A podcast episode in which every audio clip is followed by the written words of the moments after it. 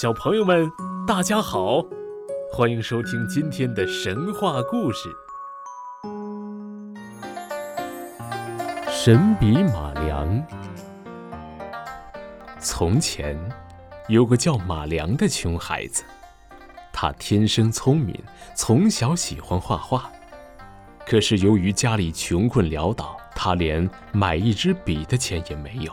他到山上打柴时，就折一根树枝在山坡上画；到河边割草时，就用草根蘸着河水在河边画；回到家里，就拿一块木炭在院子里画。马良坚持不懈地画画，从没有间断过一天。但他常常想，如果自己能有一支画笔，那该多好呀！一天晚上，马良恍惚中感到窑洞里亮起了一阵五彩的光芒。这时，出现了一个 白胡子老人，老人送给他一支金光闪闪的神笔。马良高兴地惊醒过来，原来是个梦。可他看看自己的手，真是太不可思议了，自己手里确实有一支笔。他马上用笔画了一只鸟，鸟竟然活了过来，展开翅膀飞了起来；又画了一条鱼，鱼也活了起来，活蹦乱跳。马良有了这支神笔，天天替村子里穷苦善良的人家画画，谁家缺什么，马良就给他们画什么。邻村的一个贪婪、为富不仁的大财主。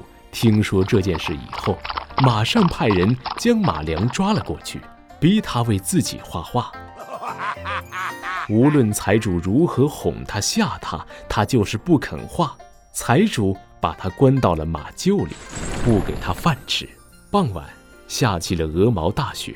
财主见马厩的门缝里透出红色的亮光，还闻到一股香喷喷的味道，就向里面看。马良。在里面烧起了一个大火炉，边烤着火，边吃着热烘烘的饼子。这火炉和饼子都是马良用神笔画出来的。财主顿时怒火中烧，打算把马良杀死，夺下他的神笔。这时，马良攀上了一架梯子，翻墙走了。财主急忙攀上梯子去追，刚爬了两步，就摔了下来。原来这梯子也是马良用神笔画的。财主还没爬起来，马良已骑着一匹用神笔画的骏马飞奔而去。贪婪的皇帝知道后，威逼马良给他画出摇钱树，否则的话就要将马良杀掉。马良挥起神笔。在一个无边的大海中央，有一个小岛。岛上有一株又高又大的摇钱树。马良又画了一只巨大的木船。皇帝带上人上了木船，马良又画了几笔风。大木船顺风而行，马良继续不停地画风。海风卷起一层层的巨浪，船被巨浪打翻了。皇帝也放弃了他贪婪的想法。马良后来到哪里去了？人们不得而知。有人说，他回到了自己的家乡，和那些种地的伙伴在一起；也有人说，他到处流浪，专门给穷苦的人们画画。